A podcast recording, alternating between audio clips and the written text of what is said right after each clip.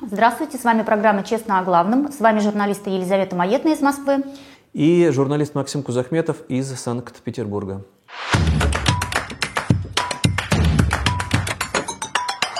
Самым обсуждаемым событием прошлой недели стал, конечно же, взрыв в Санкт-Петербурге, который случился в прошлое воскресенье, где погиб э, так называемый военкор, он же блогер, у которого было полмиллиона подписчиков в Твиттере. Больше даже, в, да. в Телеграм-канале. Ой, в Телеграм-канале, извините. Э, Владлен Татарский. Который никакой не татарский и не Владлен, а с другой фамилией. Максим Фомин. Да. И действительно резонанс невероятный. Все это случилось в Петербурге на Университетской набережной, в кафе, которое когда-то э, принадлежало Евгению Пригожину. Да это и был... сейчас принадлежит вроде бы. Ну, это как под сомнением, вроде не подтвердил, что принадлежит. А, пришли люди, десятки человек, послушать этого военкора. То есть это такой творческий вечер. Да, меня, конечно, поразило огромное количество видео, потому что там были все-таки, все снимали на мобильные, на телефоны. мобильные телефоны, поэтому как приходит э, Дарья Трепова, которая на тот момент была с длинными волосами, а потом мы видели, потом МВД предъявит допрос, э, где она уже сидит с короткими волосами, да, там через сутки, когда ее задержали, э, как она ему дарит эту статуэтку этого шахтера в золотой каске, он когда-то этот татарский он же Максим когда Фомин, когда-то был шахтером, да, очень давно. Вот. А, как он ей говорит, ты садись там рядом, она садится, и как взрыв сам происходит, и что происходит после того, как, взрыв, как, э, как они все выбегают из кафе. И, собственно, это видео такое стало, ну, на мой взгляд, это алиби для этой Дарьи, да понятно, что, что она, скорее всего, просто темная. была не в курсе, что Конечно, не там курсе. Э, бомба. Давай коротко еще напомним для тех, кто не в курсе, чем знаменит этот татарский, кроме того, что он блогер, провоенный, что он, конечно, был за войну, он уроженец Донецкой области. Ему вот 40 лет исполнилось, и...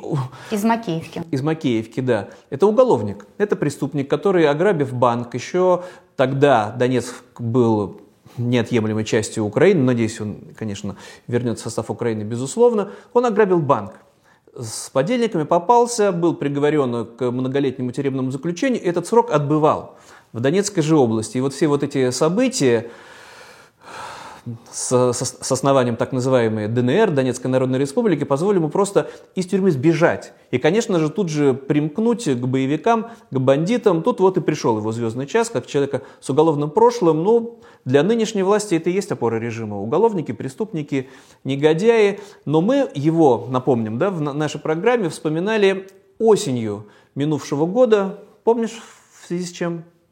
Ну, когда э, присоединили в очередной раз. Когда якобы прошел референдум, в Кремле торжественное мероприятие, ну, среди гостей, конечно же, уголовники, включая татарского, и что он там говорил, ну, давай покажем вот просто его прямую речь, чем он и прославился. Все, всех победим, всех убьем, всех, кого надо, ограбим, все будет, как мы любим. Давайте с Богом.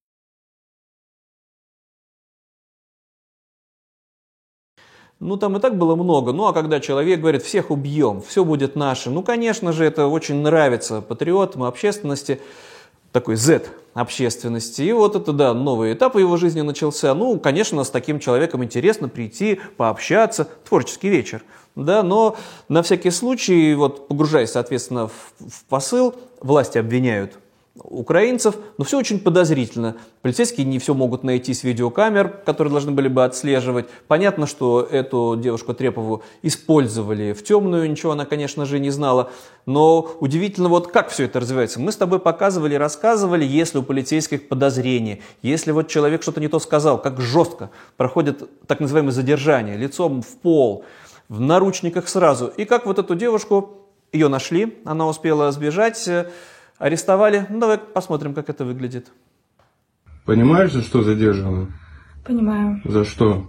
А, за, я бы сказала, пребывание на месте убийства Владлена Татарского. Что ты сделала? Я принесла туда эту статуэтку, которая взорвалась. А кто тебе передал эту статуэтку? Можно я попозже расскажу? А вы знаете, за что вас арестовали? Да, знаю. А кто вам дал статуэтку? Можно я потом скажу? Слышала, вот как все безобидно звучит. Ну подожди, ее могли допрашивать э, несколько часов, могли допрашивать э, сутки, могли не давать воды, могли не пускать в туалет и так далее и тому подобное. Доверять вот этим вот э, видео, которые МВД выложило, ну не стоит, потому что человек явно не делают это свободно, понимаешь? Нам показали просто кусок, как раз Да убедить нет, в том, что ее там не били, не истязали, вот она сидит. Странно. А иногда Сидит. показывают нарочито, вот избитых, покалеченных, чтобы все знали, чтобы неповадно было. В этом же весь и смысл для пропаганды, потому что в пропаганде вся эта истерия началась. Что надо, конечно же, срочно отменять мораторий на смертную казнь, говорит глава ЛДПР э, Слуцкий с удовольствием. Там, ну давай вот послушаем, как все это звучит у пропагандистов. Вступив в 96 году в Совет Европы, мы соблюдали и продолжаем пока соблюдать мораторий на смертную казнь. То, что произошло с нашим товарищем, с э, Владленом Татарским, Максимом Фоминым, то, что сейчас происходит на полях специальной военной операции, стучит наше сердце с тем, чтобы мы пересмотрели эту норму. Ну смотри, э, тема отмены смертной казни, моратория на смертную казнь, звучит вот просто регулярно. А когда началась война, вот уже больше года, это все время она всплывает. И эм, как ты считаешь, не станет ли она как раз э, вот гибель татарского, это убийство татарского? Повод идеальный Поводом. для того, чтобы вот теперь еще от трудно говорить, да, начнутся ли репрессии. Репрессии давным-давно продолжаются. Но вот начнутся ли теперь уже реальные расстрелы привинившихся пятой колонны по сфабрикованным делам, я считаю, в любой момент могут начаться. Тем более, что в отечественной истории как раз-таки вот подобные убийства в Петербурге, кстати, когда был убит Володарский или Урицкий, и начался красный террор.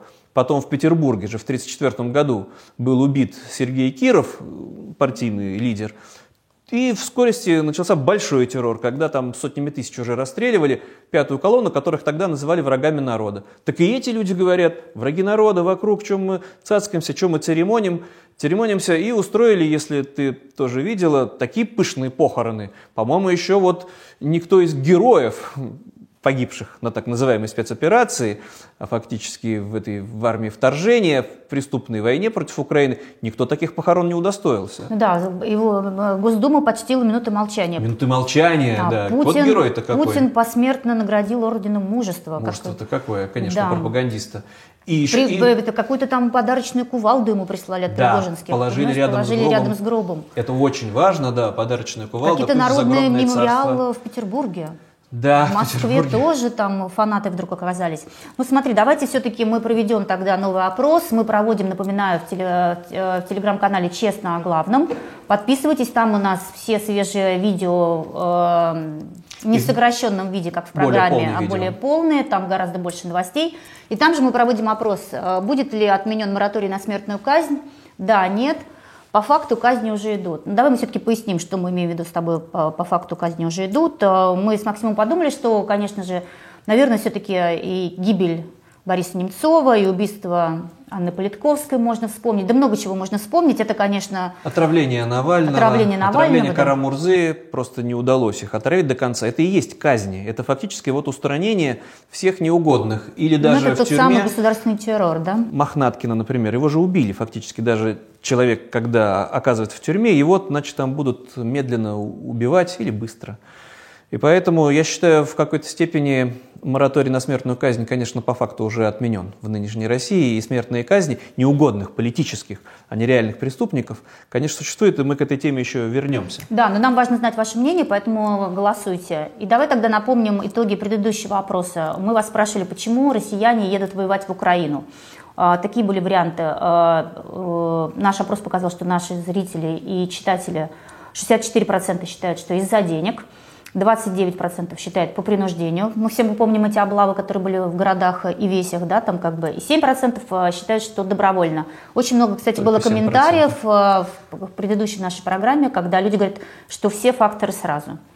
Ну, кроме добровольного, наверное. А то, что и за деньги, и по принуждению, да, совмещается все и совпадает. И все это продолжается, пока у власти находится Путин. Но Путин в своем мире живет, конечно же, помимо, на минувшей неделе, кроме того, что он вручил орден негодяю и преступнику посмертно, да, он еще провел заседание Совета Безопасности, как водится, было много ожиданий, все же ждут, что-то новое Путин скажет. Да, но вдруг он- закончили уже специальную военную операцию. Нет, да? он повторил все штампы и при этом э, рассказал, что же это, это же Украина, страна-террорист. Она же никого не жалеет. Украина же наносит преступные удары. Давай послушаем, как это все звучит из уст вождя. подвергают города и поселки ракетным ударам, артиллерийским, минометным обстрелам. Регулярно устраиваются теракты против представителей власти и правоохранительных органов, журналистов, общественных деятелей, преподавателей школ и вузов. Тут, правда, надо пояснить. Путин-то имеет в виду, что, рассказывая, как Украина безобразно и преступно бомбит российскую территорию и устраивает теракты против российских чиновников, он имеет в виду оккупированные территории. Это же Россия теперь Ну, по меркам. Путина. В России теперь нет границ. Поэтому, если там а, взорвали главу в Мариуполе, например, да, оккупационной администрации, то это теракт против, Против российского, России. да, Да, против российского власти чиновника. да. Но это у Путина, у него свой мир, потому что точно так же на контрасте, ну вот мне кажется, это надо обязательно показать, Путин же лихорадочно ищет новых союзников, новых соратников и нашел.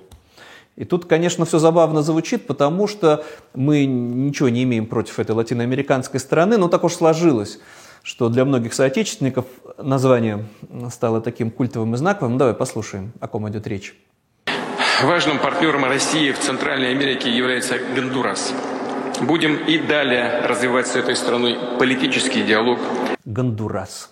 Ну да, если ты помнишь, да, такая поговорка была, что лучше колымить на Гондурасе, чем гондурасить на Колыме. И у всех, э, ну, мало, ли, фонетически на самом забавно. деле, да, а, ну, не туристическая страна, много, э, мало кто там был, туда очень, э, очень дорогой перелет. Сейчас я даже себе представить не могу, сколько туда будет стоить долететь. Но поскольку Путин заявил, что Гондурас теперь важный партнер России, может быть, чартер организует.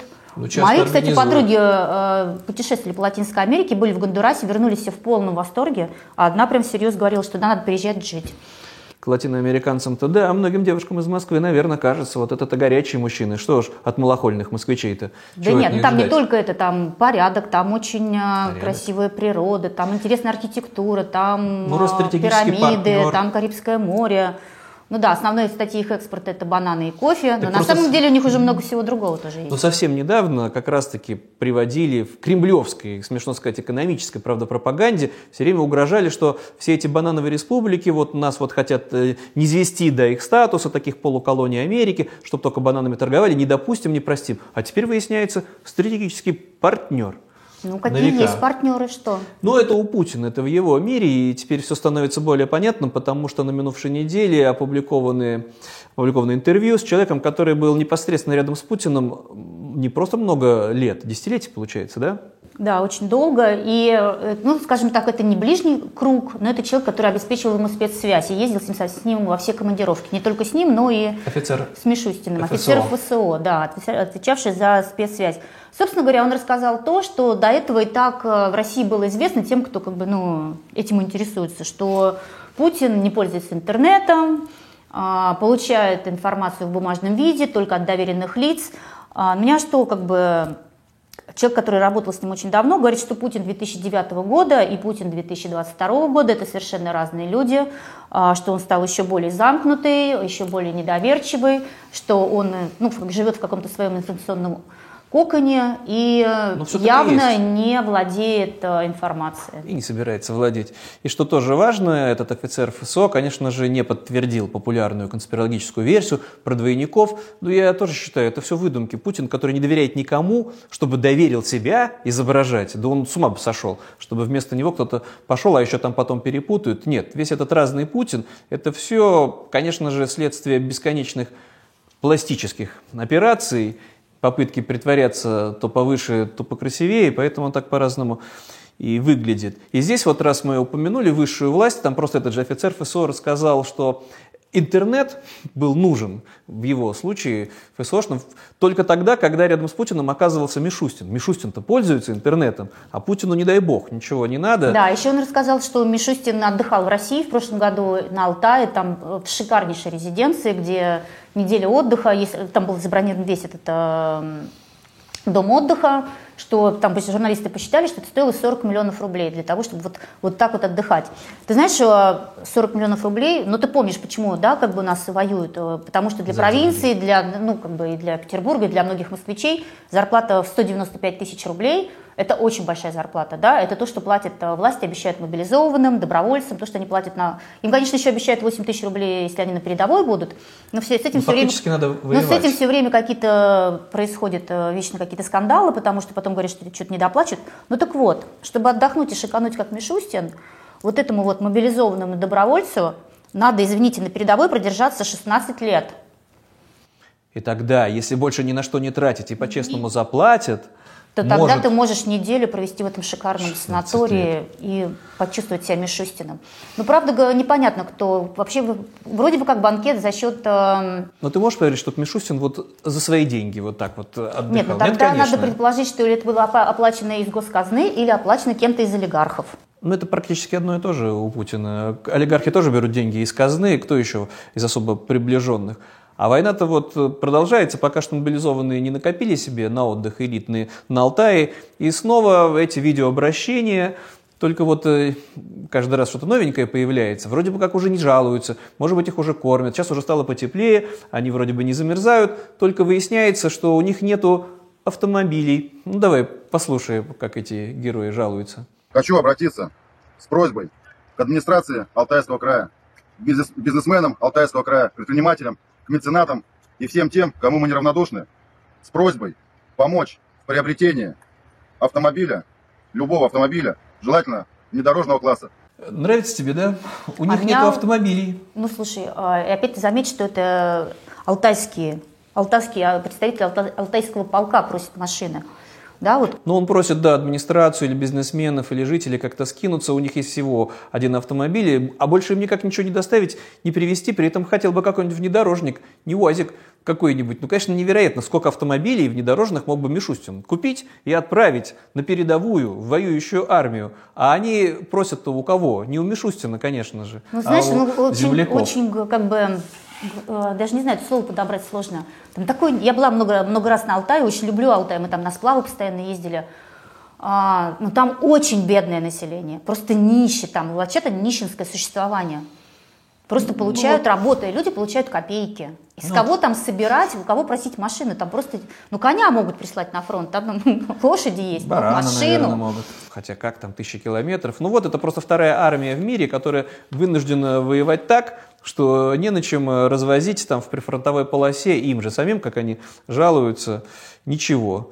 Но зато ноу-хау другое есть у Нет, армейского просто вместо машин выдают. Да, вместо машины теперь выдают специальные такие обереги, иконки с узнаваемым, да, подозрительно ликом в образе такого полусвятого, Путин. Ну вот если будешь держать у сердца, то и пуля тебя не ранит, и, и, и выживешь, и деньги тебе, тебе не понадобятся. А пока вся эта бойня продолжается, тоже вот на минувшей неделе ООН опубликовали страшные, конечно, цифры о том, что число подтвержденное, число погибших детей украинских, пока вот эта бойня вся идет, э, перешагнуло 500 человек. Это только подтвержден, только доказанные. Когда вот все документы. В реальности, конечно, цифры гораздо больше и гораздо страшнее. Десятки тысяч детей похищены из Украины, вывезены в Россию, и все может все-таки измениться. Ты надеюсь. только еще не забывай, что все время как бы э, в пропаганде говорят, что мы еще там особо и не ночевали, и мы там ничего не, не, не начинали, начинали, не начинали еще там их бомбить. Да, конечно. И это исключительно, наверное, просто промахнулись. А тем временем продолжается, конечно, вот обсуждение, когда все-таки начнется украинское контрнаступление. Ну и вот все эти утечки или иногда даже откровенные заявления вооруженных сил Украины о том, что подготовлено порядка 40 тысяч бойцов штурмовых бригад для прорыва фронта и для контрнаступления, пока непонятно куда. И здесь вот тоже любопытно напомнить, опять возвращаясь к этой теме, Путин же жаловался в феврале, кстати, что же такое-то? Оказывается, украинцы обстреливают и, и наши территории. Надо с этим немедленно покончить. Ну и с тех пор только как раз-таки эти обстрелы продолжились и увеличились. Более того, украинцы просто опубликовали на минувшей неделе видео, совершенно откровенно, раньше не афишировали. Да, мы нанесли удар, да, эта территория действительно внутри России. Почему? Потому что с помощью дронов мы увидели, что там э, сконцентрировались российские войска, назвали даже этот регион, это Белгородская область, да, нанесли туда ракетно-артиллерийский удар по скоплению российских войск. Да, несмотря на то, что это формально за границей, около километра. Там да, находится. ну смотри, целями ВСУ все чаще становятся регион, э, центральные регионы России, это как бы Рязань, Тульская область, Подмосковье, а жертвами прилетов стали уже 195 человек, 43, 43 погибших. Это не военные потери, это, это потери мирных жителей на территории Российской Федерации. Но не могло такого быть, чтобы вот Россия безнаказанно бомбит. Сейчас вот просто годовщина еще была удара по Краматорску, по вокзалу. Мы даже не можем показывать это видео, потому что YouTube заблокирует всю программу. Все эти страшные кадры с трупами, когда прилетает ракета, десятки убитых, беженцев, которые хотели уехать после российского вторжения. И странно было ожидать, что вот можно убивать украинцев, а мы все в полной безопасности. Не будет никакой безопасности, если идет открытая война и открытая агрессия. А качество этой границы, которая якобы под замком в очередной раз, все это вранье оказалось фейком, потому что снова бойцы русского добровольческого корпуса проникли на территорию России, походили, сняли там видео. Давай покажем. Мы русский добровольческий корпус. Ага то самое подразделение, которое будет, борется с Путиным, с его армией. Скажите, как называется это село, в котором мы сейчас? Мы сейчас э, Случевск. Случевск. Область Брянская. Брянская стала быть. Родина наша. Наша да. родина. Потом губернатор отчитался, соответственно, Брянской области, что нет-нет, все они уничтожены, но это неправда, они как пришли в Брянской области, походили, также снова вернулись на территорию Украины, и это только начало, как я считаю, это только сигнал, что война в том числе, конечно же, придет и на внутреннюю территорию России неизбежно.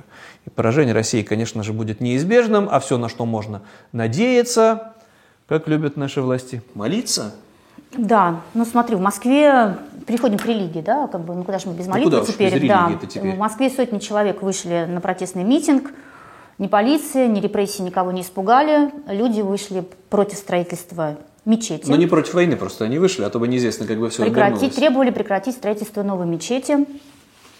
Там сакральное место, святое. Ну, Святого озера в Косино, в Томском районе Москвы. Да? Ну, плохо знаю Москву, ну, ты, наверное, Да, ну, конечно же, выступил тут же Рамзан Кадыров, э, который назвал эти, Ой, давай, эти давай протесты мужчин, провокацией. Давай покажем мужчин. Много решительных, крепких мужчин, почему-то не на фронте, вот все вот эти вот патриоты, которые переживают, которые так и говорят, мы, русские православные люди. Давай послушаем. Вот здесь собрались русские люди из разных городов, из разных организаций, которые представляют разные приходы.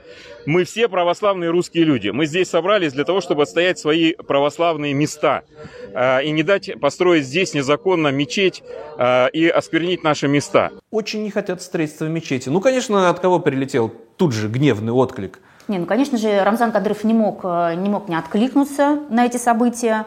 Он, конечно же, говорит, ну вы, парни, давайте-ка дуйте в окопы. Ну, он, конечно, не так говорит, возьми автомат, отодвинь плечом мусульманина, который вместо тебя сегодня воюет на русском Донбассе, и покажи свой патриотизм, призывает Рамзан Кадыров. А те, кто участвует в митинге против э, строительства мечети, участвовавших, назвал, естественно, трусами и провокаторами. А потом же выступили тоже ну, Кад... ладно. кадыровцы его Кадыровцы тоже, записали да? тоже видеообращение, ответное, такое, конечно, шокирующее, пугающее. Давай, дадим им слово.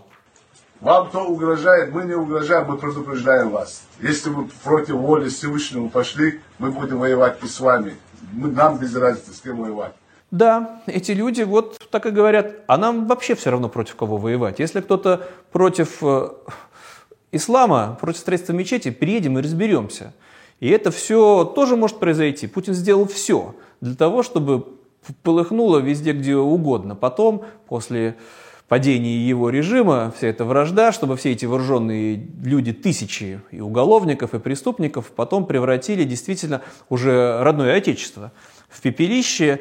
Но тут вот э, почему эта тема с мечетью, казалось бы, вдруг Давай, вот как бы... нужна? Зачем в Москве еще одна мечеть, Подожди, и все давай, во-первых, скажем, что все-таки митинг э, сработал, в этом месте мечеть строить не будут. Ее... Власти Москвы пообещали. Власти Москвы пообещали, что не будет. А мне поразило другое видео, как вербовщик пришел тоже в мечеть и, и объяснил. И объяснил, и как получить э, российское гражданство. Ускоренно. Ускоренно, всего лишь за год. Надо, конечно же, отправиться на фронт. Там, опять контракт же, пообещали подписать. контракт подписать, да. Опять же, будут деньги, будут у всей семьи, будут нормальные документы. И вообще будешь героем. Давай покажем, Давай это покажем, видео. Даже если у кого нет гражданства, на сегодняшний день, кто подписывает контракт, получение гражданства, да, ускоряется и очень быстро. И это в Москве. Это вот в Москве приходит вербовщик в мечеть, и тогда понятно, зачем москов- московским властям надо строить больше мечетей и еще более крупных, чтобы вот там вот в целевую аудиторию гастарбайтерам приходить и объяснять, хочешь получить российское гражданство, подписывай контракт. Ну, Максим, э, определенные, конечно, проблемы для москвичей, которые живут рядом с мечетью. Э, Я просто жила одно время рядом с мечетью. э, Есть. Они, они действительно приходят, перекрываются улицы. Ты не представляешь, что творится на проспекте Мира. Я очень хорошо представляю по Петербургу, когда Вот, понимаешь, праздник религиозный Им реально, мечети. реально не хватает мечетей. Ну, не хватает. Много мусульман в Москве, много. В Петербурге, когда около мечети религиозный праздник, собираются десятки тысяч людей, и полиция не вмешивается, просто там перекрывается все движение, это в самом центре города, около В Москве моста. то же самое много. Ну вот это опора, наверное, следующего режима, опора власти. Ну как они думают, что вот с этими-то людьми там будет Давай мы с проще тобой полурабы. последим за этой темой, посмотрим, ну, действительно ли в мечетях удалось уговорить. Давай посмотрим, сколько Многих будет ли, да. контрактников.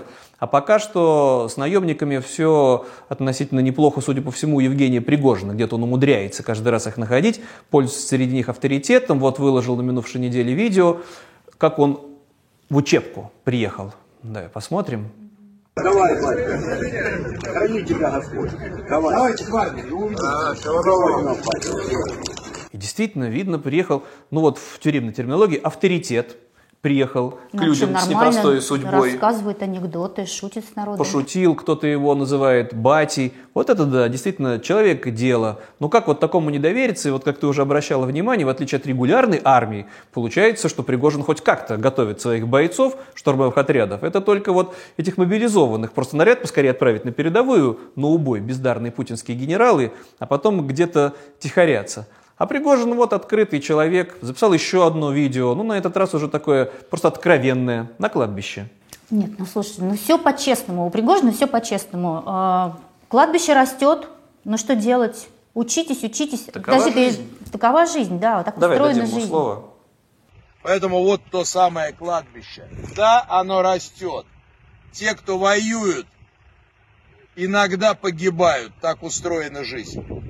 Такова жизнь, да, кладбище растет и будет расти. А что тут такого? А то, что местные власти попробовали рыпаться, это все в Краснодарском крае, соответственно, которые не хотели превращения своего, своей территории в мемориальное кладбище, будет там мемориал. Пригожин пообещал, и мемориал будет его бойцам. Но на этом-то он и не успокоился. Тут опять тема все уже моего родного Петербурга. Слушай, а на самом деле Пригожин же еще с одним э, обращением выступил, да, он э, потребовал возбудить уголовное дело против Беглова, губернатора Санкт-Петербурга. Якобы он э, уничтожает объекты культурного наследия. Объясни мне, пожалуйста, что случилось? Что вообще там происходит? Ну, там давняя вражда между губернатором Петербурга, который не Беглов, а для нас, для петербуржцев, с Беглов, как человек трусливый, откровенное ничтожество, а ведет с ним борьбу действительно уголовник и преступник Пригожин.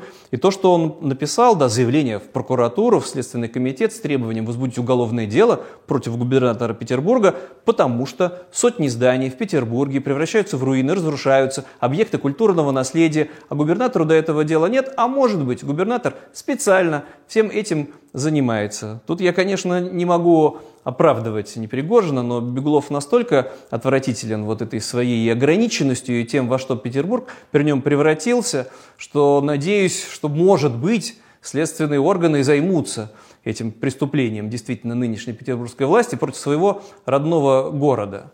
Ну да, еще Беглов заявил, что, что школьникам надо объяснить, что Русь уже тысячу лет назад была на всех картах Европы и Азии. Это как-то он хватил, мне кажется, слишком много. Ну вот это его и есть э, дремучесть, потому что если уж впервые появилось название «Россия» на картах, это было менее 500 лет назад, это как раз-таки название Руссия, там по латыни, Россия, это как раз отмечалось там, где сейчас Киев. Вот это вот называли Русь. А как ты думаешь, как называли территорию вокруг Москвы? Ну, Московия? Московия. И это карты 16 века, вот первый раз, когда появились. А кроме Москвы еще и Тартария там часто было написано, и к этой теме мы еще вернемся. Ну, Бригор, ну, сложно вот от Беглова ждать хоть какого-то элементарного знания, потому что он же еще, еще дальше пошел. Да, но он там про Великую Отечественную тоже высказался, что нам не надо изворачиваться в рассказах о Великой Отечественной войне, потому что наши отцы и деды не воевали под фашистскими флагами, а громили их вместе с братским украинским народом. Что он хотел сказать опять? Да он его просто несет, откуда ему знать, а, что сотни тысяч русских людей, ну, советских людей воевали в российской освободительной армии у генерала Власова, но он не может не знать Власова. А Власов был не один. И сколько людей еще было в полицаях, коллаборационистов. Ну, откуда знать этому А зачем вообще изворачиваться? Вот это вот я тоже не могу понять. Ну вот такие у Путина вот надежные, верные люди. Он специально себя окружает ничтожествами, которые не способны его подсидеть, которые ничего из себя не представляют. И чем опасен для вот, э, путинского окружения этот Пригожин? Потому что он поярче. И ты не поверишь, но в Петербурге он многим симпатичен, как человек дела, как человек, который придет, порядок наведет, не будет там скользких дорог, может быть, и здания какие-то восстановит, и не будет, не будет за него так стыдно, ну, вот этим Z-патриотам, как за Сбеглова, который вообще чего не знает, и как пропагандист выглядит Сбеглов, соответственно, конечно, совершенно беспомощным. Слушай, ну чего, переходим тогда к пропаганде, да, уже? Ну, также без пропаганды, но тут тоже удивительно. Да, ну на, на, на, на официальных каналах все время появляется какая-то крамола. Ну, все чаще, раньше все не было. Все чаще, да. И непонятно, то ли это э, редакторы не досмотрели, то ли это просто так вот все время какие-то эти новые мысли пробрасываются. Ну вот, например, на канале НТВ в программе пропагандиста Андрея Норкина стали, сравнили Владимира Путина и Николая Первого. Надеждин сравнил. Ну, давай да, дадим ему слово. Угу. Кончилось все вот чем. Николай Первый уверовал в то, что раз мы в 2012 году победили, значит мы и тут всех победим. Повел антиевропейский курс и нарвался, вы не поверите, на Крымскую войну, в ходе которой Россия оказалась одна против объединенных сил Европы, еще и Османской империи. Результат известен, да? А он все правильно говорит. Николай I, как царь, оказался у власти случайно два его старших брата, э, э, точнее, старший брат рано умер, а второй брат Константин отказался царствовать, и вот Николай оказался у власти, человек случайный. Потом без конца вспоминал войну 812 года, как нашу великую победу, а потом устроил войну со всей Европой, которую позорно проиграл и умер. И вот Путин уверенно идет именно по этому сценарию Крымская война, Крым, там все сходится. И все это показывают по федеральному ну, да, телевидению. Это получается, что Путина ждет и Россию ждет унизительное поражение, да? Нет, Россию точно ждет унизительное Нет, поражение. Нет, это рассказывают по каналу НТВ. А получается, да. Так этот э, Надеждин не угомонился. Он еще дальше там в программе говорил карамольные вещи, правда, там на него потом закричали, затопали на него. Ну давай послушаем. Справка физика-теоретика, кандидата наук, да? Объединенный уран, дорогие товарищи, абсолютно не радиоактивен вообще. Это изотоп да. урана 238. У него период полураспада несколько миллиардов лет. Вот Ваня более радиоактивен, чем кусок урана объединенного такой же вот плотности.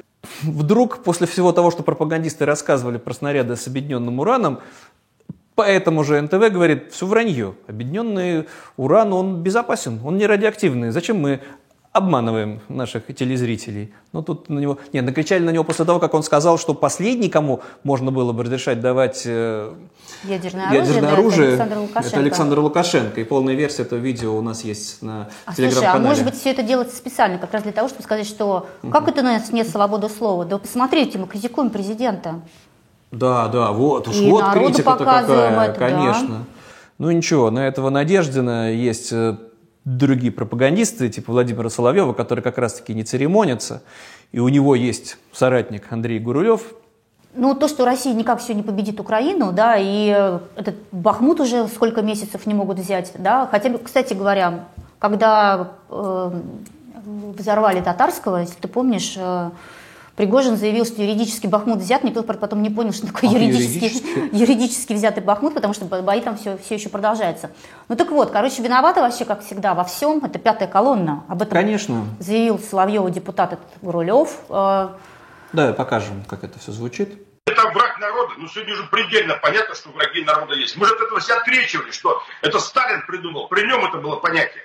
Ну сегодня-то кто? Это не враги народа, это именно враги народа. Ну и, и для чего это все говорится, да? Для того, что требует возродить сталинские методы. Да, да, враги народа вокруг жестко с ними беспощадно. отменять и опять отменять мораторий на смертную казнь. То, с чего мы начали нашу программу, опять то, что... Или отправлять валить лес, чтобы они отрабатывали свое предательство. Но это значит Гурулев. А Соловьев, соответственно, по-другому. Ну, даже не то, чтобы вдруг какое-то откровение прозвучало, но экстремист по сути. Ну да, он говорит, ну что мы ждем, а чем мы не можем э, по этой украинской армии ударить ядерным оружием? Тактическим, да. Тактическим. Не стратегическим, тактическим. Чего мы ждем? Ну, давай послушаем, как это у него звучит. Зачем мы ждем контрнаступления? Использовать тактическое ядерное оружие, нанести удары по местам дислокации и расположения, центров принятия решения Украины. В чем проблема? Ах, нельзя применять ядерное оружие, зачем его разрабатывали? Да что вы, для сдерживания. Ну что, сдержали? С истерией, с надрывом, да. Но как будто бы он тоже говорит, если у нас ядерное оружие, это фактор сдерживания. И что? Сдержали украинское контрнаступление, сейчас оно будет развиваться. Чего мы ждем? Это говорит экстремист. Человек призывает использовать ядерное оружие, но это не преступление, это-то можно, это-то пожалуйста. Да нет, ну слушай, ну, до этого Путин говорил много раз, до этого Медведев писал постоянно про это ядерное оружие, но они уже все это говорили, зачем-то опять начал это говорить Соловьев. Да, ну там даже подсчитали, сколько раз они упоминали все эти угрозы, и там в рекордсменах действительно э, Соловьев э, и другие пропагандисты десятки раз, и Медведев. Ну и все это Давай перейдем там дальше уже к проблемам и к несчастьям и бедствиям, которые в России продолжаются. Это все, что лично мне не дает покоя, вызывает ужас и отчаяние. Это все как будто бы тема образования, тема детей, когда все это зомбирование, превращение детей в Z таких вот подростков, зазомбированных, принимает все более жутковатые формы. Да, ну вот смотри, по э, видео, да, это воспитанники Лаишевского детского дома в Татарстане, по примеру своих воспитателей, активно помогают в работе, научились шить и нарезать ленты. Они шьют форму для российских военных, дети-сироты. Ну вот, конечно, для детей-сирот теперь нашлась в этой всей Z безумной истерии еще и деятельность. Не надо читать книги, не надо получать какие-то полезные навыки, заниматься наукой. Вот давайте превращайтесь в таких вот работников, которые будут шить форму для военных. А да, когда подрастете, а то и на фронт пойдете. А на днях снайперские костюмы передали бойцам из гвардейского полка, написали местные СМИ. С гордостью написали. Ну, конечно, тут все это может на каком-то этапе замкнется реальным железным занавесом. Я бы вот про Фадеева в этой связи хотел просто рассказать. Опять отличился. Да, это... давайте все-таки скажем, Валерий Фадеев – это главный защитник прав человека в России. Что уже как издевательство. Это действительно полный сюр, потому что это глава Совета по правам человека при президенте Российской Федерации. И все, что он предлагает, это как еще больше нарушить эти права. Теперь он предлагает закрыть Википедию.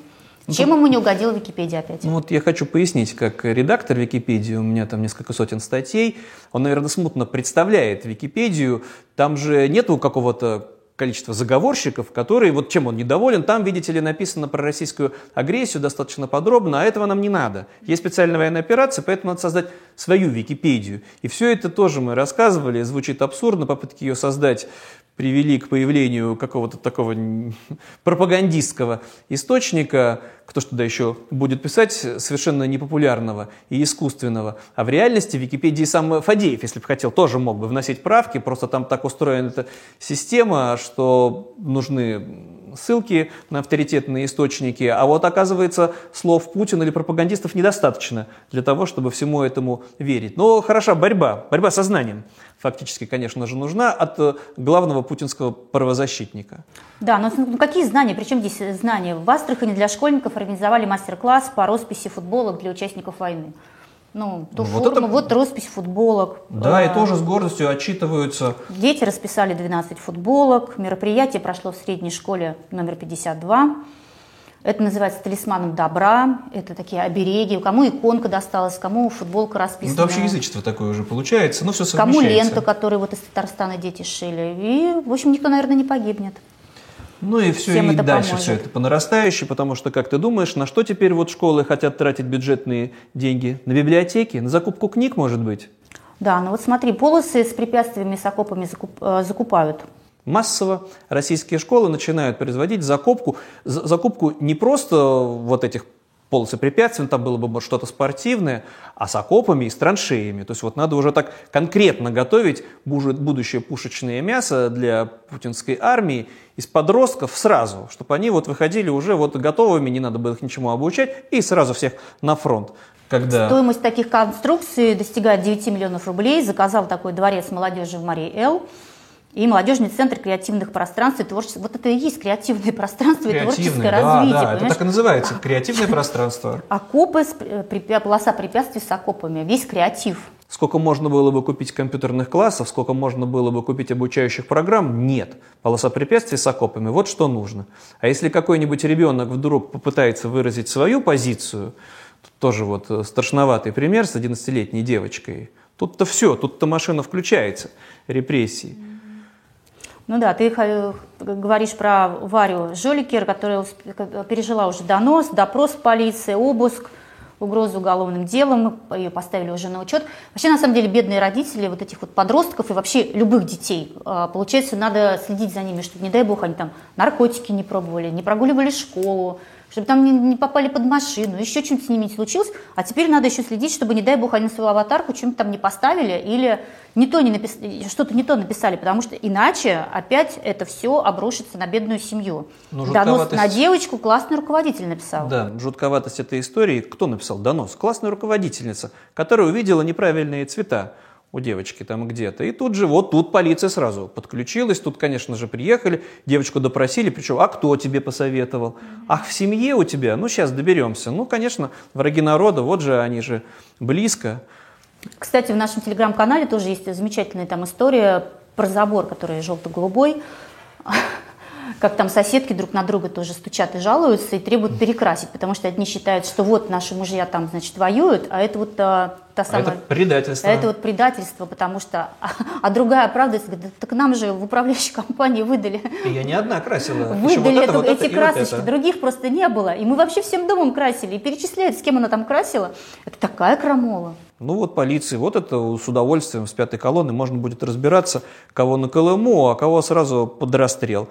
И детей зомбируют, вот то, что мы уже упомянули, но каждый раз эти кадры с одороганием я смотрю, когда младшеклассник рассказывает э, стихи, что то, что вот все эти сбежавшие предатели, так и хорошо, очищение России происходит, это вот неравнодушно к стихам. Давай послушаем. Бежит с России все жулье, у них на западе жилье. Бегут бандиты, садомиты и все, кто совестью убиты. Бегут иуды, все туда, где нет любви, где нет Христа. Дикие парады и нацисты, рефералы, глобалисты. Бог очищает Русь святую сам защищает, как дочь родную. Ну и там все стихотворение, конечно, заканчивается. Полную версию можно в телеграм-канале посмотреть. Какой Путин молодец. И ну, хорошо просто, мальчик говорит с выражением. Лучший, просто лучший, да. Ну, конечно, такого-то зазомбировали, потому что если мы считаем, что Россия, что Беларусь нас немножко опережает, вот э, Да, этим... такое ощущение, что там сначала все отрабатывается, а потом уже внедряется в Россию. И да. тоже вот ты же любишь э, книжки детские вот для детей, а то тут белорусы отличились. Да, значит, белорусский пропагандист э, Андрей Муковощик написал книгу «Чему учить детей». Ну вот, чтобы ты знала, это значит, ее презентовали на Минской книжной ярмарке, выставке. А в тексте, который предназначен учителям и родителям, э, предлагает, значит, опять же, выжигать предателей. Выжигать? Может быть, на досточке имеется в виду рисовать, а потом выжигать, нет? Да нет, истреблять. Плевать на воротник оппозиционерам, воевать с англосаксами. Опять, с кем же еще? Да. Англосаксами. Ну и так далее. Ну, такую-то книгу, конечно, не запретят. Такая-то книга и в России будет с восторгом принята. На русском языке, конечно же, она издана в Беларуси, а не на белорусском. И вот мы с тобой переживали все, вот, ну, все, добрались уже до детсадовских, и это не предел. Да, меня совершенно потряс сюжет из Хабаровска. Это местная телекомпания, где она молодая бабушка, да, вот она рассказывает, как э, дочка у нее, значит, э, родила внука, да, муж этой дочки, значит, на спец, в спецоперации участвует, и они вдруг обнаружили, что нету конвертиков и нету вообще никак, никаких вот, э, я не знаю, нет, нет ничего для младенцев в камуфляжного цвета. Вот ведь какая беда. Беда. И бабушка, ну, на самом деле, молодец. Она взяла и тут же бизнес организовала. И там в, каждую, в каждом таком одеяльце, значит, вложена записочка «Папа, я с тобой». И это, конечно, выглядит просто, на мой взгляд, чудовищно, когда вот эти вот дети лежат, вот в этих камуфляжах уже завернутые. Давай покажем эту безумную бабушку. Три недели назад дочь Елены Дмитриевой родила сына. Папа военный, сегодня выполняет боевые задачи. На выписку из роддома молодой маме захотелось одеяльца соответствующей тематики. Но ничего подобного ни в одном уголке страны не было. Поэтому появилась идея создать камуфляжный конверт для малыша самостоятельно. За два месяца я бегала все магазины. Э, То есть на меня смотрели, ну, как на неадекватного человека. То есть, ну, такое невозможно. И я поняла, да, возможно. Вот женщина с гордостью говорит, инициатор, ее показывают по телевизору, ее рекламируют, как здорово, как прекрасно. Теперь наши младенцы не в розовых одеяльцах, не в голубеньких одеяльцах, а в камуфляжных. конвертиках, вот, в которых из роддома выписывают, всегда там девочки розовенький конвертик покупают, а мальчику голубенький. Но это же банально, Максим, понимаешь, новое время требует новых символов, поэтому Чтобы они с молоком матери впитывали ненависть к англосаксам, да, вот просто вот еще в младенчестве. Да, и между прочим, есть, ну, кстати говоря, есть же, многие там на нее смотрели как на сумасшедших, она сама про это рассказывает, но при этом у нее уже заказов на 200 этих конвертиков есть. кто все эти безумцы, потому что вот в этой же великой державе, в России, с половодьем совершенно другие получаются проблемы у людей на местах, которые не сверхдержава, а смех, держава, затопленный поселок. Кстати, в Брянской области, да, вот э, рядом получается с линией фронта, но людей, конечно же, тревожит не ситуация с войной. Сход организовали, полиция это их не разогнала, и знаешь, по какому поводу? Да, но дело в том, что им запретили, местным жителям запретили использовать свои лодки и выдали на весь поселок всего, а там нельзя передвигаться, там все затопило. У них всего пять лодок, этого не хватает, выдали им резиновые лодки. Да, да, ну давай покажем, как эти люди негодуют. Пять лодок на восемь улиц? Вы смеетесь? Хорошо. Пять лодок. Пять. Нет, а почему нам не разрешают на своих лодках Вы плавать? считаете это достаточно? Как плаваете? Штрафы уже людей 200 штрафовали. домов блин, на улице. 150 домов. Наш глава мне сказал в среду, что вода остановится в среду, но она не остановилась. Ну, я считаю, есть повод полиции, конечно, приехать, разобраться, кто за этим стоит, кто организовал, кто согласовывал, это же получается митинг, и при этом они еще пытаются предъявлять претензии представителю власти, наверняка из «Единой России». Не, ну с такой крамолой, конечно, надо обязательно бороться. Но это еще не все с этим половодьем, потому что еще более жуткая история из Якутии, которую там как раз-таки пропагандисты даже немножко сочувственно показывают. Ладно, вот эти хотя бы на лодках могут перемещаться. а ну в как, если Якутии- в очереди достояться, понимаешь, как бы тоже На не, не лодку, особо, да. да. Да, здесь э, пенсионерка вынуждена залезать на второй этаж по самодельной лестнице. Выглядит, конечно, чудовищно. Лестница как будто вот сейчас уже рухнет вместе с этой бабушкой. Соседи Вот. помогли. Да, жильцы дома, конечно же, просили местные власти решить проблему с затоплением. Она это давняя проблема, так понимаю, постоянная история, да? Просто женщина, чтобы войти в свой дом, а, там а, не просто по колено воды, а выше колена. Поэтому ей приходится забираться на свой второй этаж этого жутковатого, конечно, барака по лестнице, потому что по пояс на первом этаже. И они обратились к местным э, властям по- по- по- с просьбой решить как-то проблему. И знаешь, как местные власти отреагировали? Ну, прислали же ассенизаторскую машину. Да, ассенизаторскую машину прислали. Вот это сверхдержава. Потому что у властей другие проблемы, вот про которые мы уже рассказывали. Доносы, борьба с пятой колонной, разоблачение, и все опять э, кошмарно. Вот если тебя не убила власть, а посадила в тюрьму, значит тебя в тюрьме там будут убивать.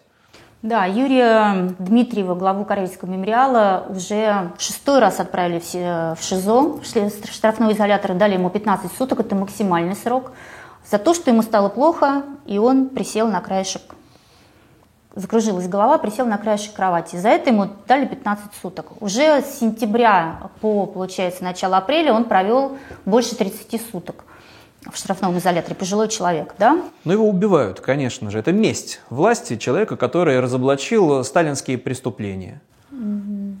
Ну, это-то, ладно, в тюрьме убивают, но в Москве новости, которые тоже связаны непосредственно с полицией, яркие. Вот мы видели этих полицейских со спецсредствами, с дубинками, они вооруженные, но власть пошла дальше. Знаешь, чему стали обучать? В Москве у вас спецполицейских, которые специализировались на разгоне митингов. Да, их отправили, значит, э, в парк Патриот, откуда тоже мы показывали регулярно, показывали регулярно видео, отправили их там учиться стрельбе из пулемета. У меня сразу вопрос. Это что, москвичей теперь будут из пулемета расстреливать, если ну, что? Или их просто на войну отправят? Несколько сотен, да, полицейских, которые специализировались на работе с дубинками, теперь тренируют стрелять из пулемета. Вообще нынешней власти страшно. Ну, логично было бы, конечно, всех этих мордоворотов на фронт отправить. С кем они там еще в Москве-то могут э, воевать? Но с другой стороны, а я не удивлюсь, если власть в страхе, там, в ожидании каких-то бунтов, да, готовит полицейских разгонять уже не спецсредствами, не шумовыми гранатами, не водометами и не резиновыми пулями, а стрельбой из пулеметов. И тут вот лихорадочно этих полицейских стали обучать. Они вот из пулеметов, видите ли, стрелять не умеют. Да что ж такое? А те, кто не захотят, тех отправят на фронт. Вот, не кстати, зря же учили. Все исходится. Тут-то, конечно, все в порядке у нынешних властей, потому что есть преступники другого рода, с которыми приходится бороться. Вот как ты думаешь, что может вот стать преступлением с точки зрения да, нынешней власти? Да, Максим, да все что угодно. Вот а, песня «Хотят ли русские войны», да, спросите вы у тишины, которую мы, я не знаю, все с детства мы ее знаем. Вот Или... актер Дмитрий Назаров оштрафован за то, что ее пел на 50 тысяч рублей. Да, это... это решение суда. Административное дело о дискредитации вооруженных сил России после того, как он опубликовал э, ролик с этой песней. В чем он дискредитировал? А там эксперты. Эксперты доказали, что тем самым исполнением этой песни он и пытался дискредитировать армию. Именно то, как он исполнял, привлекал внимание, конечно же, и все сходится. Просто эксперты. Да, давай мы назовем обязательно фамилии этих экспертов. Давай. Это эксперты Крюкова и Тарасов. Они уже э, как раз проводили экспертизы по делу Юрия Дмитриева, про которого мы только что рассказали. Они же участвовали э, в экспертизах э, по, делам свидетелей Еговы. Все одни и те же фамилии.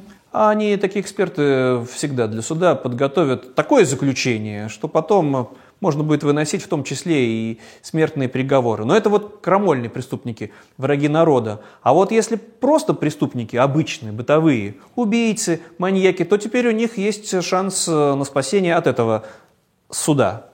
Знаешь, Нет, не от суда, от тюрьмы. Да, да, еще и от тюрьмы. Нет, они могут получить приговор, да, если кого-то убили, зарезали, но совершенно не обязательно будут отбывать э, срок, если что. Да, ну смотри, во-первых, они должны для этого совершить преступление небольшой или средней тяжести. Мы говорим про законопроект, который внесен в Госдуму. А если он отправится на фронт добровольцем. Ну, то есть вот вообще право, вот эти все уголовный кодекс, УПК, УК, АПК, все, что было создавалось, все, что было придумано, это все на самом деле пытаются отменить. Ну вот а, кстати говоря, очень удобно. Ну, какую-нибудь ерунду, ну, я не знаю, вот что угодно. Утащил, я не знаю, а, бутылку водки украл. Постоянно это мелкое, мелкое происшествие, да, там преступление. Но все равно могут посадить. Так нет, давай, иди на фронт. И тогда, да, вместо тюрьмы нет, я думаю, что не за горами там и убийцы, и уголовников, потому что мы с тобой уже рассказывали, кто герои с наградами. Один убил свою мать, другой убил ребенка, и они герои, мемориальные доски парты героев, и если ты помнишь, у них были серьезные сроки. Но не 25 лет, а у всех было поменьше. 21 год, 15, ну да, 17 поскольку лет. в России, в России как все-таки не, отмен, не отменен мораторий на смертную казнь, то это максимальный срок, который сейчас возможен. Это 25 лет как раз. И вот на минувшей неделе На минувшей как неделе раз... 25 лет запросили как раз э, Владимиру Карамурзе, оппозиционному политику. Он кого-то а, убил? Нет. Он что-то украл? Нет. Это же все дело о фейках когда задержали его в апреле 2022 года. А потом в чем только не обвиняли, да, ему, значит, и нежелательные организации, и госизмена теперь, а, а все потому, что он э, в, в Палате представителей штата Аризона высказался против войны, ну, это еще месть ему лично, потому что он был один из организаторов закона Магнитского, тоже это страшная, жуткая история, когда в тюрьме как раз-таки убили человека, разоблачившего схему по воровству миллиардов рублей. И Карамурза тоже приобщился к тому, чтобы были санкции введены еще до всякого Крыма. Ну, теперь-то силовики будут мстить. Еще раз, да, напомним, вот для этого человека за слова, для пацифиста, для человека, который против войны, 25 лет тюрьмы. Столько убийцам не дают. Ну, пока не дали, но запросили, могут ну, дать 24. Запросили. И скажут, все очень гуманно. Да, учитывая все его болезни. Но ну, надо что-то все-таки хорошее рассказать. Не может Я быть, как даже нас... две новости хорошие предлагаю. Да, то нас да. обвиняют, все, вы находите просто всегда только плохое, а всегда же что-то и хорошее есть. Ну, давай расскажем про хорошее. Да, давай расскажем про туризм.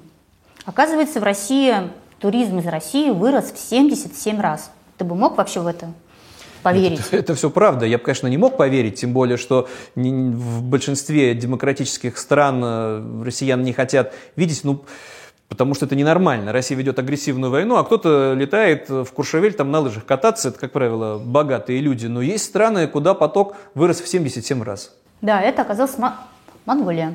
Да, 77 половина раз. туристов из России. Ну, мы-то знаем, конечно, почему. Не потому, что им так Монголия нравится, а потому что можно поехать. В Монголии, кстати, нет никакой диктатуры, сменяемая власть.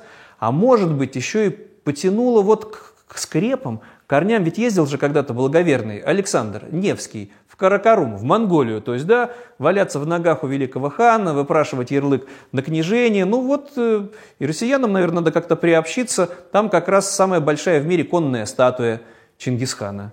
Да, и вот получается у них 300 э, тысяч туристов всего было, из них половина россияне. И, между прочим, спрос на поездки в Таиланд вырос в 12 раз.